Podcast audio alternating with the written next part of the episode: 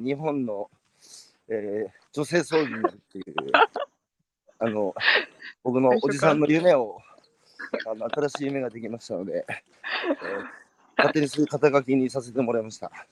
はい。でもいいですね、あの、人を焚きつける人。そうですね。なんなんか、か、うんその話を母にしたら、結構まあ母もそんな感じなので、まあそういうところは血なのかもしれないなと思いながら。はい。お、来た。お母さんもそういう感じ？まあそうですねはい。子供をやる気にさせて、まあなんか、まあ少し生活態度だったりとか、いろんな面で、あの、普通だったら指導になるんですけど、それよりはなんかもう少し親しみやすかったりとか、なんかまあ、うん、なんだろう、いろんな価値観にフィットできるんでしょうね、母は。なので、それで結構、あの、好かれながら指導するみたいなことができるタイプです。焚き、指導とさ、焚きつけるって、はい。なんかちょっとやっぱ違うよね。そうですね。なんでうん、何の違いですかね。まあ、能動性がその相手の方の中にあるかってことだと、能動性を引き出せるかみたいなところだと思うんですけど、うん。なんかさ、指導って方向性までさ、なんかこう、はい。進む方向性までなんか決められちゃいそうだけど、焚きつけるのは、うんあんたがど確かにうんあんたがどっちに走り出すかはわからんけど、うん。とりあえず走りだ、走り出そうっていう気にさせるっていうのが焚きつけるってことですね。うんうん。確かに確かに。えーそうですね。僕もよく、あの、なんだ、放火魔、放火魔だって、はい僕の別名は放火魔ですけど、えー 何なんですかと思いまし今朝は皆た。はい。今朝は皆さんに、えー新しい僕が見つけた放火魔を、えーご紹介したいと思います。えーあ改めましておはようございます。おはようございます。はい、えー今日は2021年の、えー7月、えー14日ですかね。14日？14日ですね。はい。えー14日水曜日、えー今朝のゲストは、えー山口県、何市だっけ？山陽小野田市になります。あ、山陽小野田市だ。山はい陽小野田市の、えー安重原田さんお招きしてお話を伺っていきたいと思います。ありがとうございます。原田さん、よろしよろしく、よろしくよろしく。はい、お願いします。お願いします。いやーしかしあの自己紹介の文章を改めて昨日拝読をいたしましたが恥ずかしいです。熱い熱いぜ いやー僕はね久し久しぶりにこうギラギラしたね。あのー、なんつうか社会変えてやるぞっていう本当目がギラついた若い人に久しぶりにこう会いましたよ。いやいやいや。なんか、なんか遊ぶつもりはないんですけど、うん。うん結構やっぱいろんな動きの動機が、うん。あの、反抗心だったりとか、問題意識だったりするっていうのが、振り返ると確かに多くて、人によっては多分そういうふうによく言われたりするので、そこから、あ、そうなんだ、私って感じでしたね。どっちかっていうと。なんか、はい。やっぱさ若い時って自分で自分のことさはい。よく理解できないじゃないですか。そうですね、そうですね。いや、ほんとそうでしたね。だからさ、うんあれだよ。あの、ね、学校、まず、小中学校から高校に入るとまたいろんなやついて、さらに、はい田舎出て大学入ればいろんな価値観を持った、ね、同年代に出会って、あんたこうだ、そうだって言われる中で、うん。やっぱり異質な世界に触れて自分を相対化し、あ、私ってこんな人なんだって、自分、己を知っていくっていう感じじゃないですか？そうですね。そうですね。なんか特に私は、その、熱いというか、熱いの先にある、なん自分の意志がある。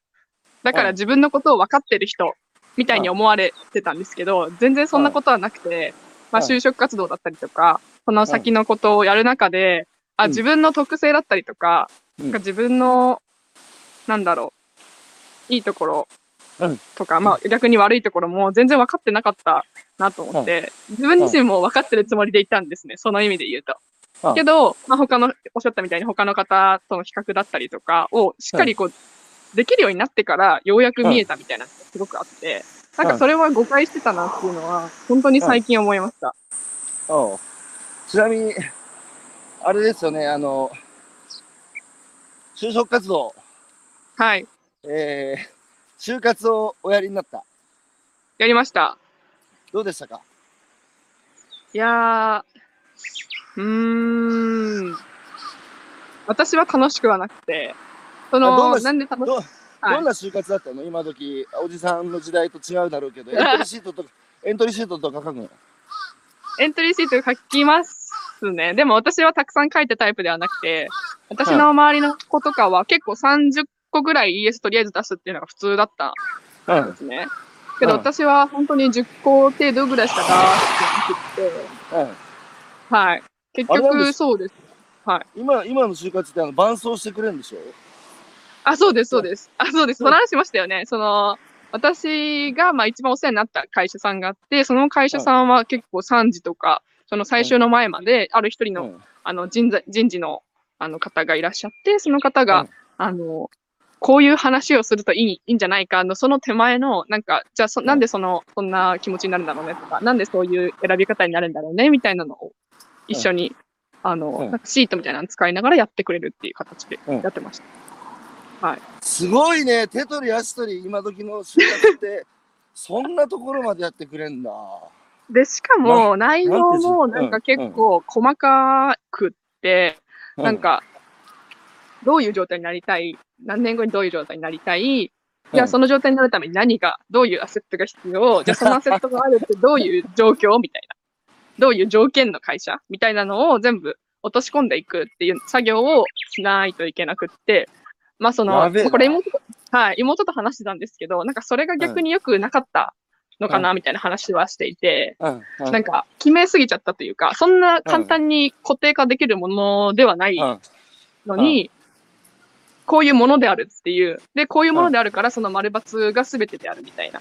丸の数が多いところに行くべきだみたいなことになっちゃって、うん。結局それがじゃそのさっき申し上げたみたいな自分の良さとか自分の感触とは全くマッチしないものになってしまいがちだったみたいなところはあるかなと思いや、俺それ最初聞いたとき、怖いですよね。やついついに日本企業はそんなところまで来たかって、驚きを禁じ得なかったんだけど、大学生にさ、何年か後にどうありたいかって、で、その、そこに引いた目的から逆算して今何が必要かって、うん。それ、まさに、なんつうかこう、戦後の日本の反、対なんですよね。うん。反あ、まさに、まさに書きつけるの反対で、そうなんですよ。なんつうか、今を生きそびれる道っつうか、だって未来のね。未来の未来の置かれた目的のために、今を手段にする、えーそうですもっときついきつい言葉使うと犠牲にするっていう生き方で、うん。それってさ、昔はさ、腹減ってたからさ、はい。そうですねその今が道全然満ち足りてなかったので、まあ、今をさ、我慢して、えー勉強して働いて、えー家族と過ごす時間や、えー好きなことをする時間や場合によっては健康を犠牲にして頑張れば次の日昨日よりいっぱいご飯食べれたっていう時代うはん。正当化できたと思うんですよ、そういう生き方は。うんうん。だけどもう今は満ち足りたのでそうですもうね。未来に置かれた目的のために今を手段にする正当な根拠が失われているにもかかわらず引き続き惰性の回転でそういう生き方を奨励してさ若い人からた、若い人が焚きつく心を奪っていくっつうかあの、うんいやーその目的主義っつうか驚きですそうですね。目的主義、はい。確かにその言葉ぴったりだと思います。あとさ、もう一つ聞きたいのさ、はいはい。あどうぞでもどうぞ。でもその方が、多くの学生にとっては気持ちがいいんですよね。楽でね。その、自分で何か、なんかその目的がないとダメだって思ってるうん。し、まあ私もそう思ってましたすましたし、うん。なんだろう。で、それをじゃあうん。どういう状況、どういう場場所、どういう会社っていうのをい落とし込むっていうのができないので、その目的主義をに基づいて目的までの道のりをあの手取り足取り教えて、教えてというか導いてくれるっていうのは、うん気持ちいい人の方が多かったんだと思います。だからまあ、今も続いてますし、それをまあはい。それはさはい。答えのある問いにどう迫って導き出すかっていうその、はい。ことを繰り返してきたわけでしょ？必ず答えがある問いでそこにどう最短で、はい。そどこにはいそこにどう最短でたどり着くかが、はい学校教育じゃないですか。うん。はい。だけどさ、人生ってさ、そもそもまず答えがない旅のようなさ、ものだし、その、うん自ら課した、自ら設定した問いにさ、答えのない問いに、どうさ、その、迫っていくかっていうのが、うんやっぱりそこに意味が生まれると思うんですけど、やっぱ不安な、不安なんだろうね、答えがない問いを解けって言われても、そうですやったことないね。からさ。だけど間違いがあるんですよね。きっと。うん。間違い赤い丸以外の白い丸は全部間違いだから、赤い丸しか選ばないようにしないと、みたいなところはありますね。私の中の意識もそうでしたし。はい。いやー、そんな簡単にいきませんよ、人生は。今、それです。母親が、うん。お。お。消えた。突然と。えー、吉成さん。今時の就活でびっくりですね。社会から捨てられた氷河期世代からすると、あらー、みたいな。俺もあれですよ。就活の時、えー、氷河期ですよね。就職氷河期。僕は1974年生まれですけど、3年ぐらい遅れて、えー社会に出たから、ちょうど、えー就職氷河期のど真ん中ですかね。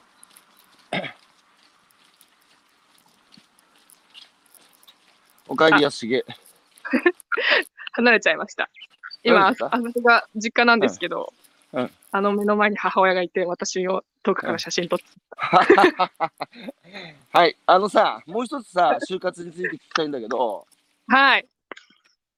あの、自分自身は僕は慰めるつもりでこの質問をしますが、はい。あの、多様でさ、個性あふれはいる創造、創造的な人材を求めるって、あの、今、えー社会は言うじゃないですか、会社の側がね。はい。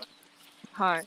だけど、本当に本音でそういう人材を求めてんのかなと思ってて、ああ、はいだって。そういう、そういう人材ってだって、すげえめんどくさいじゃん。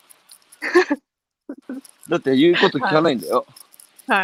ちゃんとその会社の、えー研修受けて、その会社のルールに従って、えーはい上長、上長さんの言うことをきっちり聞く人が欲しいわけでしょ？はい。そしたら個性的で創造性あふれてさ、めんどくせえじゃん、そういう人材って。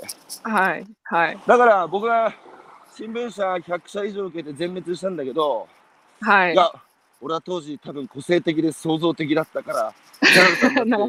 自ら慰めてんだけど、はい。あの、文科省がね、1980年代の半ばに、そういう議論もすでにしてて、これからの学校教育っていうのは創造性あふれる個性的な多様な人材をね、やっぱ社会に配出するのが教育の目役割だみたいな議論を盛んにしてんですよね。はい。はい。で、今の教育界のアジェンダも変わってないじゃないですか。うんうんうんうん。はい。うん。つまり、この半世紀何やってたんだって話になってて、うん。うん。で、文科省も学校の教育現場も何やってんだって批判があるんですよ。うんはい。でも僕はちょっとそれ違う的外れな批判だと思ってて、はい。はい。いやいや、が家庭とね、社会の架け橋が学校でしょうん。で、社会の側がそんな多様な人材なんか、本音では求めてない以上、学校だって変われないのは当たり前で、まずかはいまず変わるべくは、会社の方っていうか、社会、大人の方じゃねえのかって、うんうん。出口の方です。はい。僕は思っちゃうんだけど、どう？はい。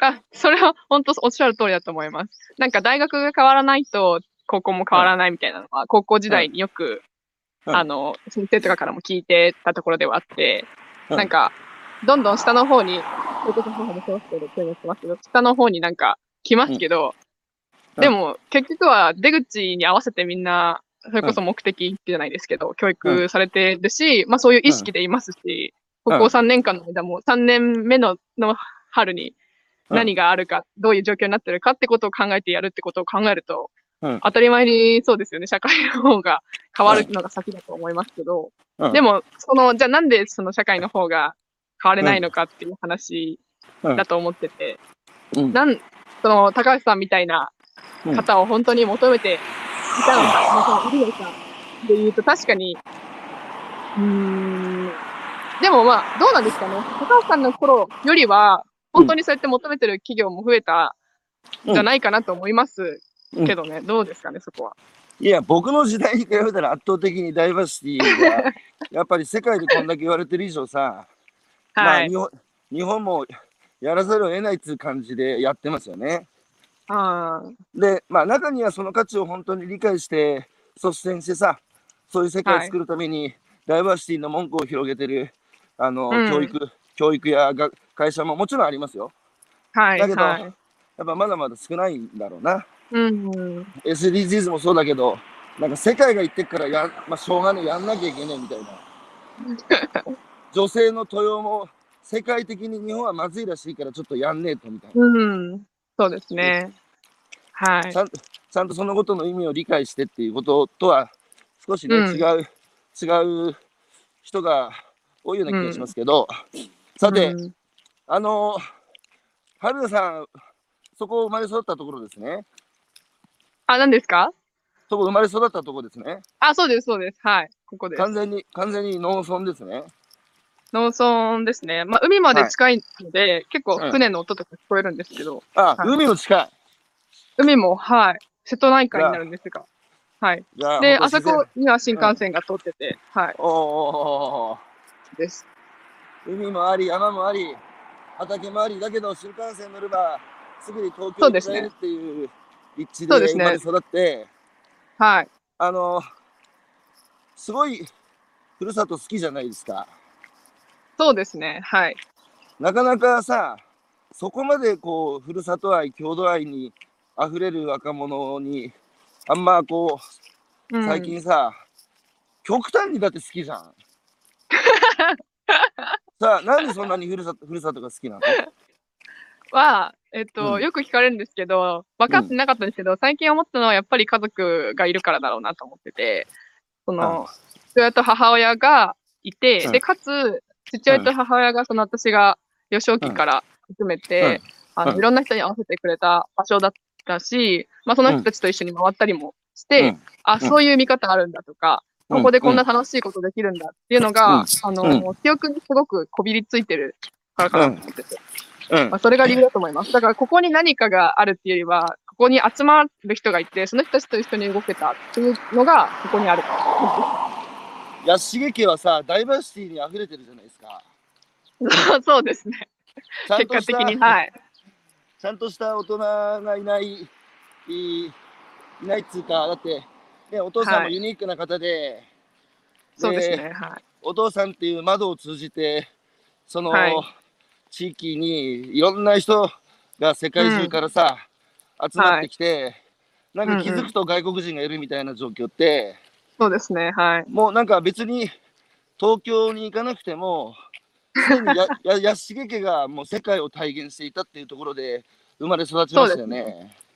そうですね。なんかそれで言うと、あの、ちょっとこれは高橋さんにも以前お話ししたかったと思うんですが、多分大学に入ってからの方が、うんまあその自分が入った大学の特質もあるかと思うんですけど、うんあの、まあ、必要な人が、必要な人というか、まあ、一つのか会社の中の一つの中の人が集まってたなっていうのは、すごい思うところで、それで言うと逆にその家にいた方が、本当に国籍もそうですし、まあいろんなあの働き方されてる方もいらっしゃいましたので、そういう意味ではダイバーシティ、私は胃の中の蛙が嫌で出たんですけど、まあ胃の中の蛙であるっていう後ろめたさで出たんですけど、うんまあ、ある意味、どっちもどっちだったかなっていうのは思いますね。はい。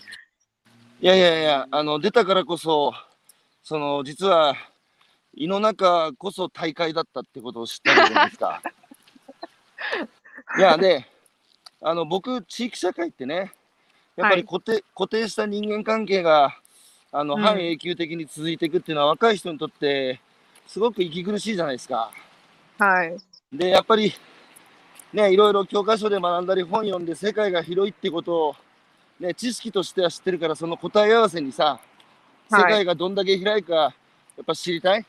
はずなんですよ。うん、うん。だけどその機会がないので、やっぱり息苦,、息苦しくて出てくはい。だけど安重家はさその息苦しさはなかったでしょだっていろんな大人との斜めの関係 自分自分の親以外のさ大人と話す機会なんて高校時代部活の先生ぐらいなもんでしょ、はいはいはい。そうですね。まあ、だから、その、家以外の場所、まあ、主に学校なんですけど、学校とかでは、やっぱり、あの、優等生ではいたけども、うん。うん、息苦しさみたいな、なんか、はあって、やっぱその進路の話もそうですし、うん、なんか、あんなにいろんなことや、いろんなこととか好きにやってる人が、いろいろ考えて好きにやってる人がいる中で、そんな逆に何も考えずに、あの、偏差値だけで地元の国公立うん。受けないといけないっていうのはどうなんだろうっていうのは思ってたので、息苦しさは、まあ、うん。その、家以外の部分ではあることはありましたね。うん。まあ、だったり、あとは家以外のコミュニティの近所の、あの、おばあちゃんもそうですし、まあ、うん。ちょっと年齢離れた方になると、わからないこともあったので、そうですね。で実際にさ花の都大東京にさ行ってね。はい。やっぱもう田舎から出たくて東京行ったわけでしょ？そうですね。はい。で実際花の都どうだった？4, くら4年ぐらい暮らして今5年目？5年目ですね。はい。暮らしてみてどうですか？刺激的であのいろんなものがうんうんあるって思って行ったでしょうけど、はいどなんか、最初の意識は、その、うんその状況プラス、あと、まあ、なんて言うんでしょう。環境というか、自然環境がないから、そういう意味で環境が悪いっていうのを思って、で、それが嫌だけども、まあ、その、前者のことがあるから出よう、うんみたいな感じで出てきました。で、うん。それで言うと、本当に、この5年間、特に後半2、3年ぐらいは、そのうん。東京の使い方というか、あの、うん。エンジョイの仕方みたいなのが分かって、すごい楽しくなって、まあいろんな人にも会えるようになったし、それ会えるのって本当に東京じゃないと。まあ今オンラインでもいろいろ会えますけど、うん。できれば会って話した方がいいなっていうのはあるので、うん。なんかそれはできるのは絶対に、ここでしかできないっていう意味で、本当にありがたい環境だなと思って。でも逆に、その、校舎の環境の方に関しては、あの、住めば住むほど、あ、やっぱそうだなっていう感覚で、うん。なんだろう、どこまで歩いても人が住んでるんですよね。なんか、うん。街、あの、形がないんですよね。なんかそれがすごく息苦しくて、で、妹とよく深夜とか、深夜ではないですけど、夜ぐらいに、あの、散歩とかするんですけど、風浴びに。なんかうん、怖いよねって話をして、なんかどこまで行っても人住んでるから、なんかここに住むには、なんだろう、目的が必要というか、なんか自分が、今私もそうですけど、役割がなくなったとか、ここにいちゃダメな感じがするみたいな話はしてて、あなんか端っこがないんで、っていう話はしてますね。ー端っこがないね。大都会、花の都は。田舎だとな集落があって端っこあるもんねそうですね。今もここ端っこですけど、はい。であとなんつうかそのほとんどの人は持ち家でさしかもはいじいちゃんの代からいるとかっつって、あの、そうですね固定し固定してるから、うん。その中でまあ好きなやつ嫌いなやつもいるけど、うん、それなりに折り合いをつけながら外面も良くしてね、うん。で人間関係をこうなんつうか縦に伸ばしていく時間軸でっていう感じだけど、うんと都会行くと人間関係は消費財と一緒じゃないですかうん。だからはい。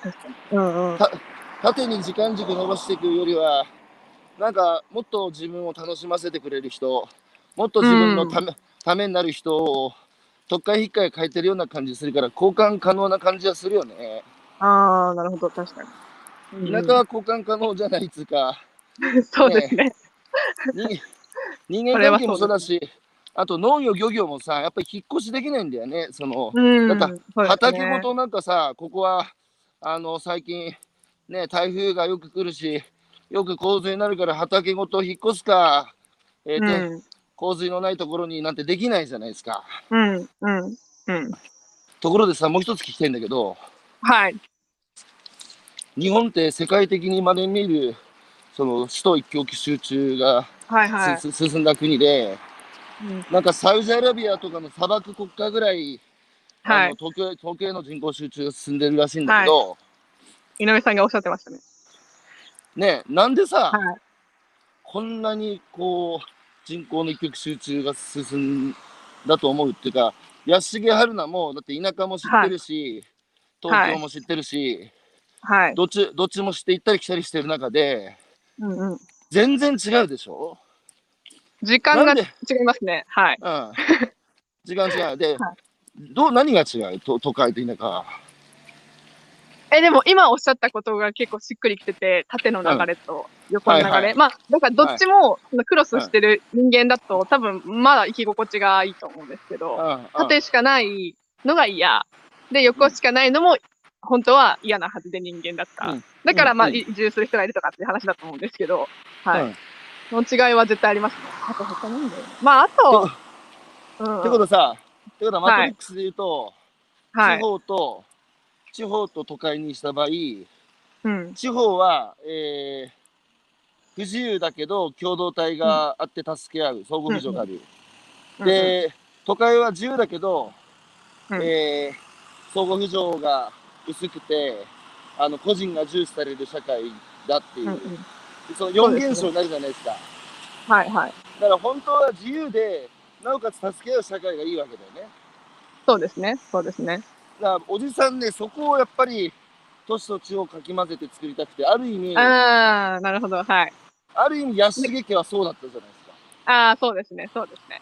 あともう一つ私が思い浮かぶのは、ちょっと書いたんですけど、あの、私、うん離島の研究若干ししてて、そこも自由だけど相互扶助があるっていうような環境だったんですね。やっぱり島っていうのは、その地理的にも、あの、平地があって、で、住める場所も限られてるので、集まって住んでるからこそ、日常的に頻繁なコミュニケーションがあって、で、それでまあうん、相互扶助ができてる。で、かつ、そんなに干渉したりとかは、まあ、これは島によるんですけど、干渉したりとかしないっていうのがあって、なんかうん、これって、本当に歴史的な成り立ちと、あと地理的なものなので、真似できないんじゃないかって思うんですけど、なんか真似できてほしいなって思ってます。どこの地それはどこ、そう、どこ、どこの島？それ。えっと、対馬とか、あ、対馬じゃない、えっと、と、豊島ですね。あの、うん。伊豆諸島の。あとか、ああと、新潟の淡島っていうとこですね。あの、うんうん。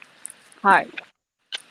は、自殺率が低くて、まあ、いわゆる生き心地がいいみたいな感じで言われてるんですけど、そういうところがそうらしくて、だったらなんか、真似できそう、真似、うん田舎だから絶対に不自由あであるっていうのは、そうでもないんじゃないかなっていうのは、ちょっと、あの、希望的に思ってますけど、あ、はい。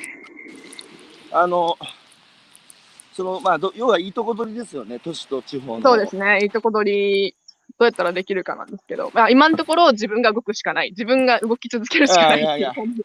いや、そこなんですよ。そこなんですよ。あの、はい。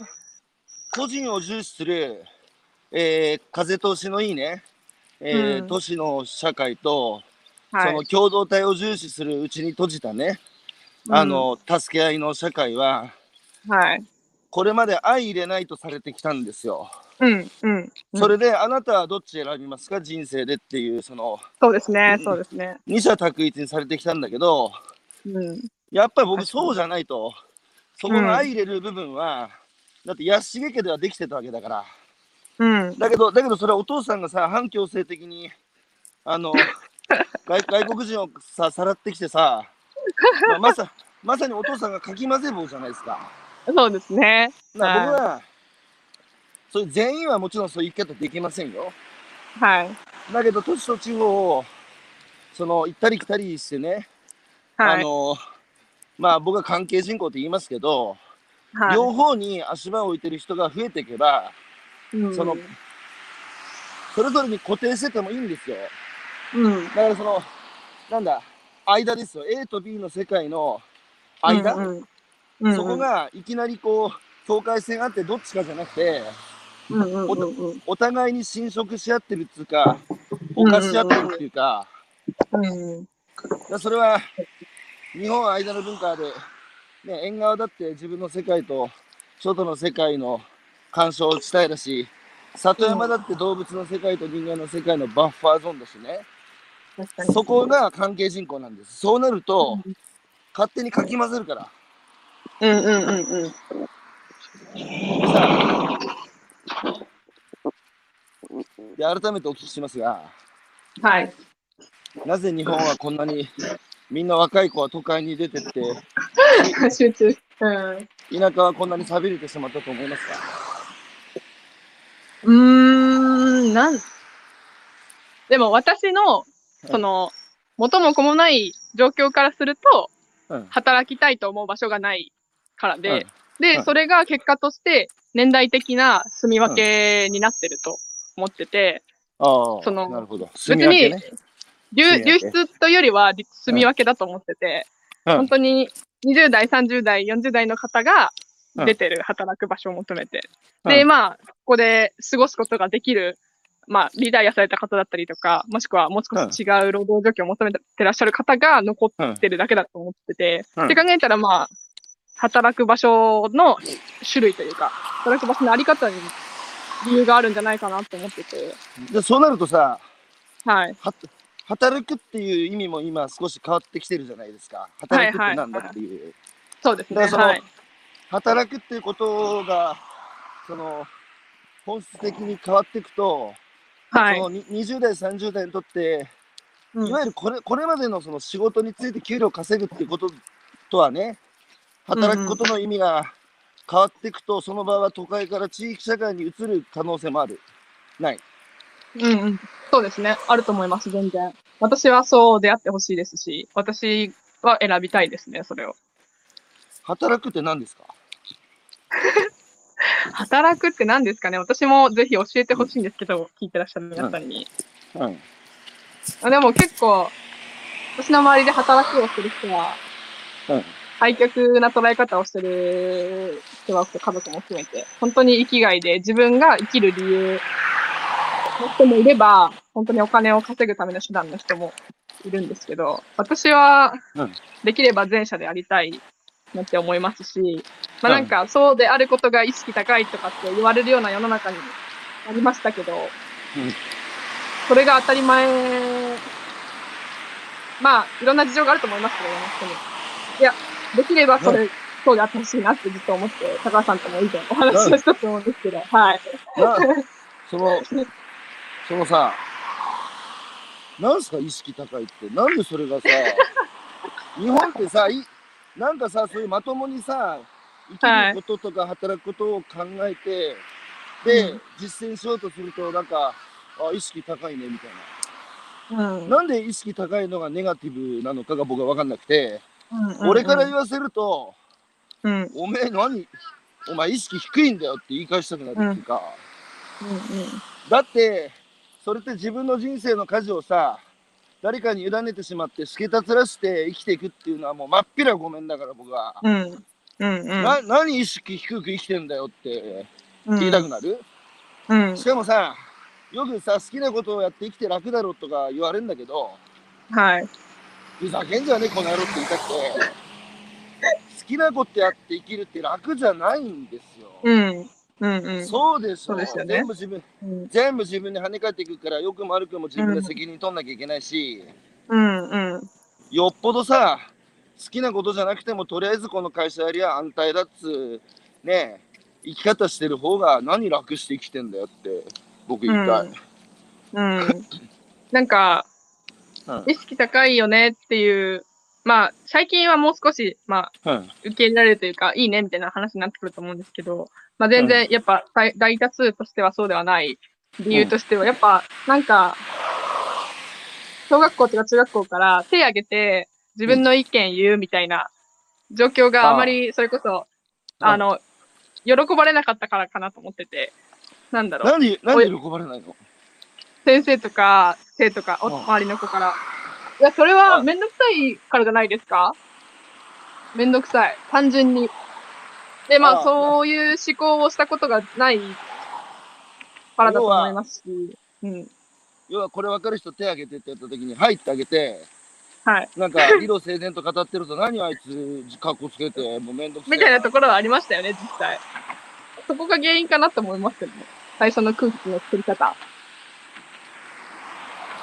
いやまあそのそうなんです原因探っていやいや、うんそうだと思うよあのなんつうか日本で講演会とかさうん。して終わった後質疑応答でああ、はいはい。質問ある人って言うとなんかみんな顔い顔色伺ってさ誰が最初にあげるんだみたいなさ何やってんだ、まあ普通に周りの反応なんか気にせずに聞けやって思うんだけど、はいそう。はいかない。台湾なんか行って公演するとさ、席は前から埋まっていくし、過ぎになると半分以上手上がって、もううん収集つかなくなるっつう、アメリカもそうだったな。うん。あの、高校時代の話、ちょっと聞かせてもらいたいんですが、はい。あの、安重春菜さんは当時を読み読まれましたね。はい。はい。僕はこの前ね、本当に、おじさん感動しましたよ。まず、ね、当時の定型文、テンプレを普通は読んで、まあちょっとね、えー最後の方少し、えーオリジナルの要素もちょっと入れてっつうのが多分普通なんですよ。うん。そうですね。だけど、あなたは一切定型文はもう使わない。すべて自分の言葉で語るって決めて、原稿を書いて読む練習もして、当日、その披露してさ、多くの同級生たちや先生たちを感動させたっていう、うん。これはね、すごいことですよ。なんでそういうさ、ことをやろうと思ったの？今まで自分が聞いてて、うん全然記憶に残らなかった。あ、当時そのはね。方は多分、はい、一生懸命、あの、考えられた部分もあるかと思うんですけど、やっぱり定型文から離れてないものって、その人の心とか、その人の考えがこもってないんじゃないかなって思っちゃうんですよ、やっぱり。感じちゃうんですよね。うん。だから、もしその人が一生懸命考えられたんだっても、形ってやっぱ大事だなっていうのはその時に思って、だったら形から変えるしかないなっていうか、まあ、ここで喋る以上喋る意義とか、その時間を取ってよかったなって思ってもらうものにするためには、定型文じゃないうん。形でやらないといけないのかなと思ったし、うん。まあ、あとはその後半の部分の方に書いた、うん。その、まあ、ここが、まあ、いわゆる井の中の蛙うん。かもしれないよっていうことをどうしてもうん。後輩に伝えたくて、うん。で、それを伝えるためには、多分そんな、急に定型文の中にそれがあってもおかしいなって思ったので、それに合わせて変えたみたいなところはあります。あれだって読み上げるのにどれぐらい時間かかった？あ、どれぐらいですかね ?20 分ぐらい喋ってますかね ?15 分ぐらいかな。いやそれこそ今までにない長い投資だったわけじゃないですか。そうですね。長かったと思います。はい。あれを聞いてた先生が俺はどう感じたのかなっつうのに興味があって、はい。あれを聞いてね、はい。何やってんだ私はと、はい。その、先生として恥ずかしくなる人は、まあ、まだ見込みあるよね。あれ聞いて。うん。うん。あれ聞いて、何その生意気なこと言ってんだあいつみたいな。うん。そう思う人はもうちょっと見込みないのよ。まあ、こかけられたか、声かけられた方で言うとそういう方はいなかったので、まあ、どうなんですかね。でもまあ、なんだろうな、その、感動したっておっしゃってくださった方が多いんですけど、感動したというよりは、うん。なんか、ああ、こういうことを伝え、後輩というか1年生、2年生に指導するときに伝えていかなきゃなって思ってくださったかどうかで言うと、ハテナなので、わかんないです。伝わり方は。まあでも働きかけたんで、あなたはその時に、手間今やる、やることはやります。手間と時間をかけて、はい。で、て手間と時間って間っていう感じ入ってるでしょ？うん、はい。うん手間。はい。手間と時間をかけると、その、人間になるんですよ。あなたは手間と時間をかけて学校の先生や在校生や卒業生に対して働きかけを行ったんですよ。焚き付けを行ったんですよ。で、そうすると、そこの間には人間としての育んできた関係があるからさ、あの、うん後輩後輩や同級生や先生とさ、うん、で、そこに、灯火っつが火をつけるって恋だからさ、うんうん。だから、やっぱあの当時聞いてさ、今の在校生の中で全員じゃないだろうけど、ら、はい。やっぱりその、学校生活やその卒業後のイメージが変わった人もいるだろうし、うん。先生だってね、やっぱあの当時読んで変わった人いると思いますので、これから先もさ。うん。あの、春菜さんやっぱ焚きつける人だから、でいやで僕もそうなんですよ。僕もやっぱり公園でさ、はいあの。し資料使わずにやってる理由は、春菜さんと一緒で。やっぱり資料を作っちゃうと、もう毎回同じ公演で定型文になっていくんですよね。うんで、言葉拾いに行くんですよ、うん頭の中に。それって、うんはいはいはいはい。わかりますわかります。うん。もはや働きかけじゃなくて説明なんですよ、ただの。ああ、確かに確かに。で、説明っていうのは、頭、説明っていうのはやっぱ記憶、なんだろう、すぐ忘れられちゃうよね。うんうん。組み立てでしかないですもんね。うんうん。だから焚きつけるっていうのは心を揺さぶるってことなんですよ。うん。うん。だから、あなたはおせっかいの人だから、その、黙、だって黙ってられないわけでしょ？理不尽なことや、はいその、悲しいことがあると、黙ってその素通りできずに、何かしたくなるわけじゃないですか。はい。なんか、ね、なんか祖母とかと話してると、うんいつになったら落ち着くかねみたいな言われるんですけど、ちょっと落ち着けないいいなと思いながら。違うよ、違うよ。それはお、おばあさんに言ってあげな。これが私の落ち着いてる状態だって。い、や、そうなんですよ。僕も、はい。僕もいつになったらね、いつも走り回ってるから、いつになったら落ち着くんだって、い、や、お前、死んだ、止まったら死ぬマグロと一緒で、動いてるのが、僕にとって平時で落ち着いてる状態だっていう。はい。はい。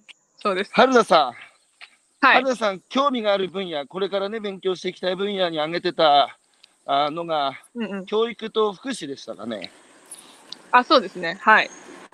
じゃあなんで教育と福祉に興味あるんですか？教育は、あの、高校から大学出るときに自分が感じた理不尽が理由で、うん。まあ、やっぱ、さっきちょっと言ったんですけど、大学の選び方とかに、本当に一つの軸しか、うん。まあよくやりますけど、しかなくって、で、しかもその軸が、本当に狭い領域の中で、先生たちが見てきたことに基づいて行われてるので、そこに対して、うん。なんだろう、いわゆる可能性が狭められているっていう状況が明らかにあるのを見て、で、うん。逆に私はか可能性が他にあるっていうのをたまたま知ってたので、うん。それをなんかこう、広めたりとか、それが当たり前になるといいなっていうのはうん。思ってますし、なんかその、それでいいなって思うような感性だったりとか、心っていうのは、多分本当小さい時から、うん。そういう環境にいて、そういうことを理解しないと、なかなかその後ってなると難しいのかなって思うので、まあ、いわゆる幼少時代の経験みたいなところにも興味がありますね。はい。もう、あの、安重家のお父さんとお母さはい。んがやってきた教育？教育っていうか、まあ、はい。副次的に、はい。あれがそのまま、あれは教育でもあり、福祉でもあると思うんだけど、そうですね。確かに。あれがそのまま学校になりゃいいっすよ。そうですね。いや、本当そうだと思います。うん。広げる人、あれですよ、種火は、実は、ね、お父上とお母母君で、うん。で、その種火を受け取ったんです、あなたは。うんそしたら、あとは両言の火のごとく、今、社会が乾ききってるから、うん。そこに風を起こし、ね、うん。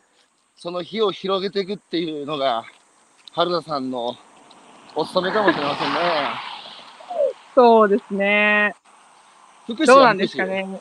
福祉。福祉の方は、うん。まあ、その、まあ、じいちゃんが死に、死ぬ時とかも見てて、うん。なんだろう。どうせ最後、まあ、私たちたまたま周りにいましたけど、一人で死ぬ方もうん。いるってなった時に、まあ、絶対みんな死ぬ、いつか死ぬ、うん。明日死ぬかもしれない中で、一人で死ぬの、絶対に嫌だなって言ったこと、あとまあ、それから、高齢者って言われて生きる期間が長くなるってことを考えると、その時間をいかに豊かに過ごすかっていうのが、あの、教育と同じぐらい重要になるのかなっていうのは思ってて、うん。うん。まあよくやることだと思うんですが、自分のこと考えたときに絶対そういう世の中であった方がいいな、福祉の力が入ってる世の中であった方がいいなっていうところと、うん。まあ、そうですね、生き心地に本当に関わってくるので、最終的には。うん。そうだ思ってます。今の日本社会の教育と福祉は、だから、春菜さんにとっては、うん。あー決して居心地のいいものではないし、おそらくうんうん。多くの人にとっても居心地のいいものではないはずだから、だろうなっていう仮説ですね。はい。うんなので自分が変えてそういきたい。ですね。どうにかまあだからうん。何がしたいどういうことがしたいっていうのは制作チックにはなかなかまだわからないんですけど、ひとまず、周りの人の生き心地ってことを考えて、スナック春菜みたいなこともやってますし、なんか、いいそっからどんどん そっからどんどんなんか真面目なことにできたらいいなって思ってます。制作チックのやつは、はい。あの、いいから、あの、もう少し後でもいいし、あとは、制作作るの得意なやつに任せればいいから。うん、そうですね。あなたが見てて思うのは、焚きつけるっつうのは物語をね、その、うん今、日本には物語がないんです。多くの、昔はさ、はいはい多くの国民がさ、乗れる共通の物語があったんですよ。うんうんうん、で、昔の政治家、田中角栄も含めて、うん。国民の心を揺さぶったんですよ。はいはい。ね、日本列島改造計画みたいなさ、うんうんうん。これからは、一律のさ、幸せなモデルっていうのはないけど、うん、その、新しいやっぱ、ね、いろんな人たちが、よしと、うん、そういう社会を一緒に俺も見たいからね、作るかっつう物語を、いかにあなたが書いて紡げるかですよ。うん、確かに。なんか、まず、高ガンジー、橋はい、ガンジーはい、ガンジーがさ、見たいと思うはい。世の中の変化にまず自らがなれって、うん。だから春菜がまずなななることだ。で意外とそれがね、私の中でできてなかったなっていうのが、本当にここまで振り返って思う。本当そうなの口先八丁だったので、はい。なんか、大丈夫俺もやっぱ、俺も口先八丁だから大丈夫だ。なんで、ちょっとあと高橋さんにぜひ聞きたいのが、その焚き付け方なんですけど、あの、なんかやっぱ資料を見ないとかっていうのも一つの方法っていうか一つの要素だと思うんですけど、それ以外になんか、私はあの全然何も意図をせずにうん。焚き付いてるから、まだまだだと思う、思うんですよ。なんかもっとこう、はもっとなんか、なんだろうな、狙いというか、狙いというか、うーん、もう少し形を見た、見据えてやりたいんですけど、なんかその辺が多分まだ分からなくて、やり方が。うん。なので、いや、なんか、僕もお父さんが、適当。いやどんな感じでやっ、うん、意識でやってらっしゃるのか。いや、僕も当てずっぽうに適当にやってるわけじゃないですよ。あのああ、そうですか。はい。やっぱり、まず一つは、あはい。れですよ。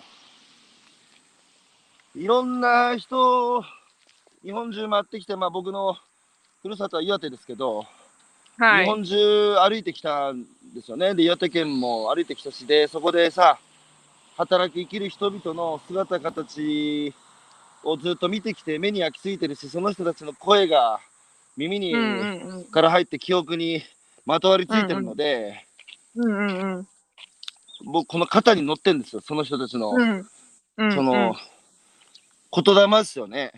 で、はい、心の叫びっておっしゃったやつですね。はい。そうそう、それ、その引き出しがたくさんあるので、うん。あの、もちろんテーマに応じて、やっぱその引き出し、出し入れして、どういうふうに、あの、うん話組み立てるかなっていうのは、何度も何度も繰り返してきたので、そうですよねなんつうかもう体で自転車乗り方を覚えるのに似てて、うん。うん。なんか自然に勝手にこう始まるっつうか。うんうん。で、僕はやっぱ理屈っていうのは、人を動かさずに動かさずの、動かすのは僕はやっぱ熱だと思ってるんですよ。うんうんうんう。うんん、理屈込んでる人は世の中に腐るほどいるし、技術持ってる人も世の中に腐るほどいるし、金持ってる人も世の中に腐るほどいるけど、うん。その使い道がうまくないので、日本がずっと停滞してる。だから僕は、それをやっぱり一つね、あの導いていくっつうのはちょっとおこがましいけど、みんなであっちい、い行ってみねえかっつうふうに、やっぱりこう、うんうんフォローミーっつう人はやっぱ必要、それがリーダーだと思うんですけど、うん。うん。そこはもはや熱ですよ、熱、心意気、うん。情熱ですよ。うん。うん、ファッション。でもそれは自分だけで、だから要は僕も、僕自身がいろんな人からたつ焚きつけられた。うんうんうんうん。確かに確かに。うん、それは、それは姿、形、言葉、かけがえのない生き方をしてきた人たちの生き様が僕を焚きつけたんですよ。あとは、うんうん。僕ら口八丁、僕らって一緒にしちゃったけど、口八丁の人 いやいいですよ間ははい。覚醒器なんですよ、覚醒器。覚醒器。うんうん。こ声に出したくてもそうそう、うん声に出したくても声にならないとか、声に出してるんだけど、声が小さすぎて届かないっていう人は世の中に溢れてるんですよ。うん。で、そこに会ってくれば、俺らさ、声でかいじゃん。はい。そしたらそのさ、声なき声をはい。ちゃんとはいその入れ物語にしてね、世の中に大きな声で伝えていく。でそうだそうだっていう人を巻き込んでいく。うん。そう、そうなれば、あの、安重春菜は30代、は38歳ぐらいの時に日本国の総理大臣なんじゃないか？いい考えて、本当に考えたことなかったですけど、でもまあ、いいですね。はいそういう未来があっても。えーたくさんの方から、えーコメントいただき、ありがとうございます。えー中野さん、入社する前はどうなりたいかを求める前に、求めるにもかかわらず、入社した途端、社畜にしようとするから、新入社員もそのギャップに愕然とする人が多いです。えー岩永君、変わらない均一、目的ドリブンの上で多様な姿を目指す学生。えーはい、その他、なんかもうたくさん、あ、あいのこのえーゆかりさん、端っこがないって感覚がめちゃ共感。ずっと誰かが動いてて、ずっと誰かが動いてて静かな時間がないなと感じています。えーなるほど。西田さん、自分の子供が生まれた20年前にはこの子が大きくなった時は受験制度ももっと良いものに変わっていると思いましたが、うーん、てんてんてんてん。うん。えー森下さん、周りとの埋められないギャップ分かります。えー酒井さん、春菜さんのその当時、一度聞いてみたい。あの、春菜さんのフェイス、あの、安重春菜のフェイスブック探してください。です今から4年、4年ぐらい前のフェイスブック遡るとね、書いてるから。えー、佐野さん、ここにもちゃんとしてないけど、ちゃんとしてる人がいたらファンタスティック。はい、皆さんありがとうございます。あの、一言で、国を滅ぼす言葉はどうにかなろうの一言なり、江戸幕府が滅亡したるはこの一言なり、うんうんうんうん。これは幕府の高級官僚だった小栗幸之助っていう人が、えー残した言葉で、うん。えー300年続いた江戸幕府もね、えーどうにかなるでしょっていう一言のうん官僚が中に増えていったら最後コテって簡単に倒れてしまったっていう話で、うん。で僕らの社会ってやっぱりさ学生時代までさ理想に燃えていろんなことを学び社会に出るとさまあ、はい。はっきり言えばはっきり言えばクソみたいな社会なんですよ。そうじゃないですか。目を追いたく、はい。目を追いたくなるようなさ不正義が横行してそれが当たり前になってんだよね。だけど、はい。それが社会だから現実見ろと綺麗事で生きてくるかって言われるんですよ。うんうん。でその時に道は2つでうん。まあ、どうにかなるでしょって、どうにかしてよって、一言になるか、そんなクソみたいな社会だったら変えてやるって、どうにかするぞって、誰もがどちどちらも選べるんですよね。うんうんうんうん。安重春菜は、どうにかするぞの道を選ぶっつうから。で、どうにかするぞの道を選ぶまいとしたんですけど、うんどうしても無理でしたね。おいや、でも本当にその矛盾というか、ギャップには、多分人一倍、あの、苦しんだと思ってて、やっぱなんか普通に生きることも、普通に生きるというか、普通に優等生であることが全然できたので、私は。うん。ってなると、その先にあるのは、うん。どうにかするぞの道じゃなかったんですけど、本当は。うん。うん。うん。けど、なんか、う生まれ持ったものなんですかね、なんか。うん なんか、いやそううん、そうですよ。生まれ持ったものだし、やっぱり、うんやっぱそのね、ご両親が、やっぱり自分の人生の舵を握るっていう背中を見せてきてね。で、それはいいことだけじゃなくて、だからこそ苦しんでしまってるっていうこともあるわけじゃないですか。そうなんですよ。本当にそうで。だから、なんか田舎に行って こういう家庭があるといいなと思いつつも、多分私みたいに、あの、しんどいこともあるだろうな。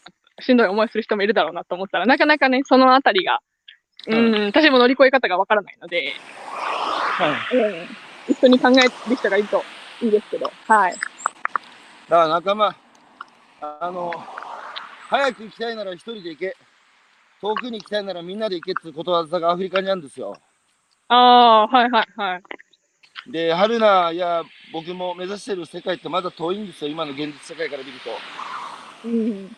だったらみんな仲間増やしてみんなで行くしかない。そうですね。うん。確かに。遠くに。は今だってい年いくつですか？22です。ま、ま、まだ始まったばっかりでしょ、人生。昨日、書道の先生に、あの、会いに行ったんですけど、その時に先生もう75とかで、なんか僕はもう75で、あなたまだ22である。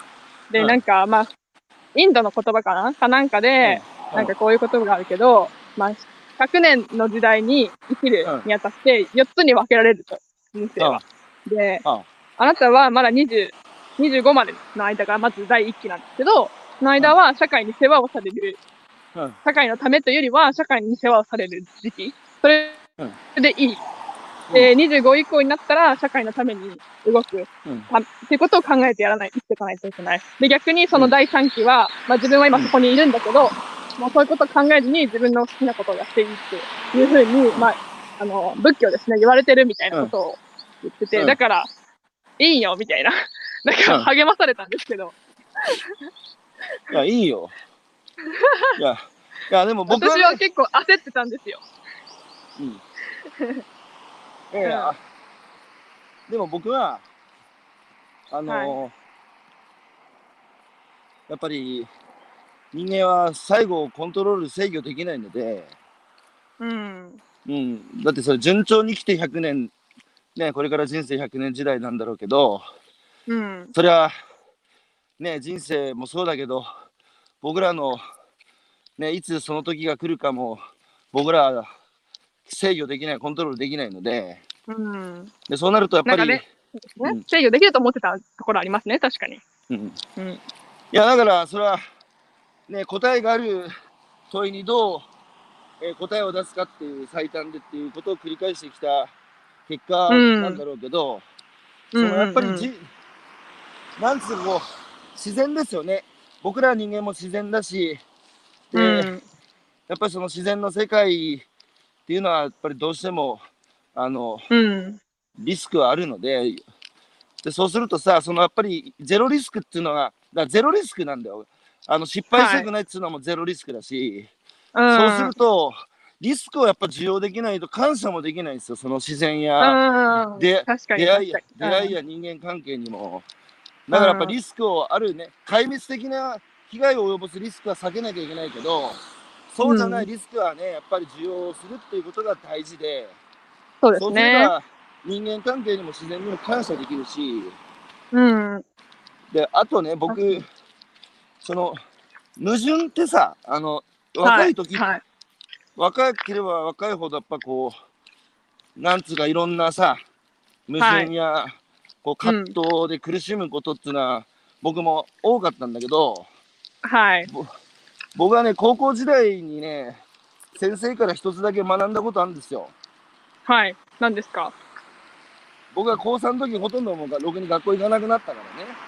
ああ、そうなんですね。いや、学校で勉強するより家で勉強する方が早いと思っちゃって、うん。で、まあ、あと、あとね、いろんな、こう、悩んでることがあったんですよ。はいはい。うん。そしたら、その先生がね、そのはい何で悩んでるかは聞かねえと。はいはいだけ。ど、その悩みと共に生きていけって、すぐに答え出そうとすんなって言われたんですよ。えー。で、僕は、よくわかんないな、こいつって思ったんだけど、で、うん結局、僕はその苦しみと共に生きる道を選んだんですよ。やっぱ、そこから目を背けたくなくて。で、その結果、その結果、何年か後にその先生の言ってる意味が分かったんですよ。はい。やっぱりね、自分の中にいる葛藤って苦しいから、うんできれば捨てたいし考えたくないんですよ。避けたいんですよ。うんそれが一番楽なんですよ。うんうんうんうん。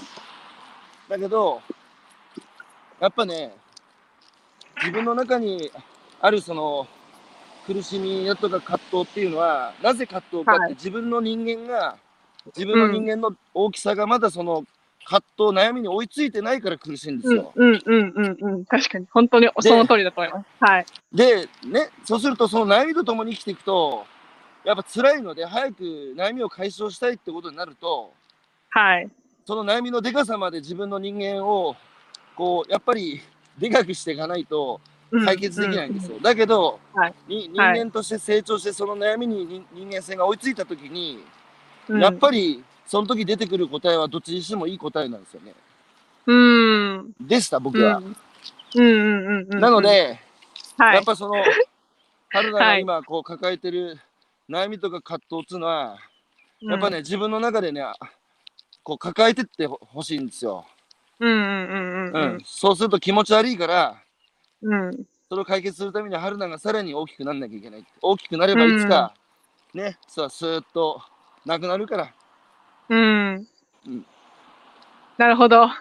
よかったです。そのままで抱えときそのままます、じゃそのままで。あ。はい。あ、スナック春菜行ってみたいっていう声が出てますね。あ、本当ですか？ぜひ。あの、真面目に、お酒めっちゃ飲んだりとかカラオケあったりするわけじゃないんですけど、真面目にうん楽しく語るやつなんですけど。悩めるおじさんおばさんもいっぱいいるから今。はいそうですよね。まあ、そんなん当たり前ですよね。そうだからったら。はい、春菜さん、今後に向けて、あの、まだ22歳若干ね、はい。あの、だけど、あの、春菜さんの、こう、ね、会った、こう、会った時に、こう、僕に向けられた、あなたの、こう、目力っつうか、まっすぐなさ、未来に向けてまっすぐ向けられた、その、あの、あ目線っつうのは、ーね、はい。僕にこう、刺さりましたよ。ありがとうございます。はい。だけど、僕はね、まず、もう僕46だから、もう倍以上生きてるので、はい。何度かお伝えしましたけど、後から生まれてきた人間の役割は先輩に落ち着いて追い越すことですよ。うんうんうん。で、僕はまず、あの、自分の前にいる先輩、尊敬する先輩に対して、敬意を持って追いついて追い越そうと思ってますから、うんうんうん。はい。次はあなたの出番で、そうですねいつ。はい。いつ、いつか、いつか僕に追いついて追い越してくださいね。わかりました。ありがとうございます。それが社会を前に進めるってことですよ。はい。確かにう。ん。文字通りそうですね。それは、あとはあなたの素晴らしいお父さんとお母さんの背中に追いつき、いつか追い越すことですよ。確かに。そうですね。さて、つないでくるしな。うん。えー、30にして、志を立て、40にして惑わず。ね。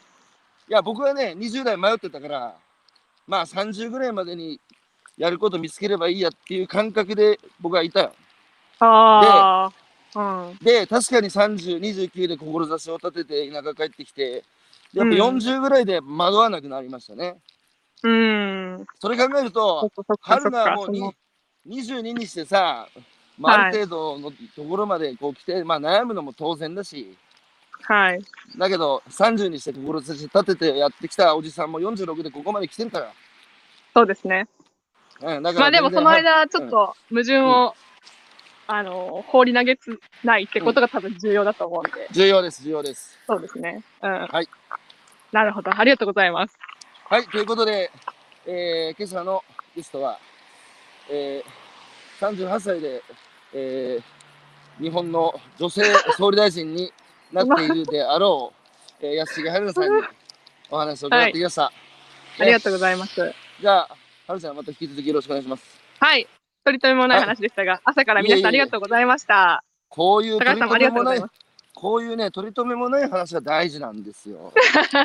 そうですね。あもうとそうですね。スナック春菜もこんな感じなんで。はい。あ、ではまたか、僕もいつかスナッはい。クに行きます。はい。はいぜひぜひ、お待ちしてます。ありがとうございました。失礼します。皆さんありがとうございました。